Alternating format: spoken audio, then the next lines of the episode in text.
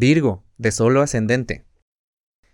En, en, asuntos de intimidad, en asuntos de, y no, cuando hablo de intimidad no, no, no solamente hablo de pareja y, y de mm, esta parte íntima entre dos, puede ser también contigo mismo.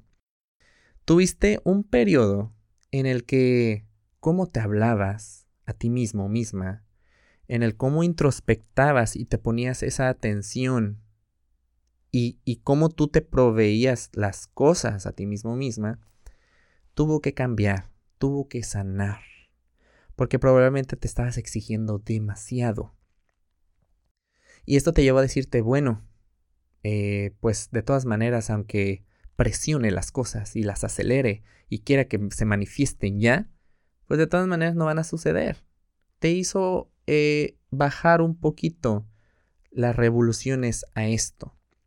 En asuntos de pareja también ayudó mucho a, sanar la intimidad, a buscarle otras maneras de intimidad, eh, de, de conocer al otro, de adentrarte en el otro, o mutuamente.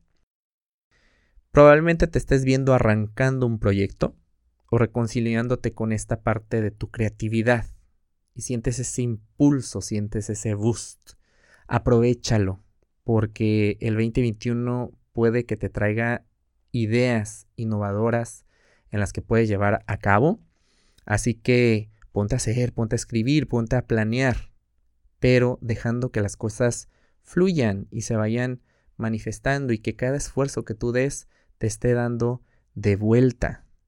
Haz cambios también en esta manera de crecer.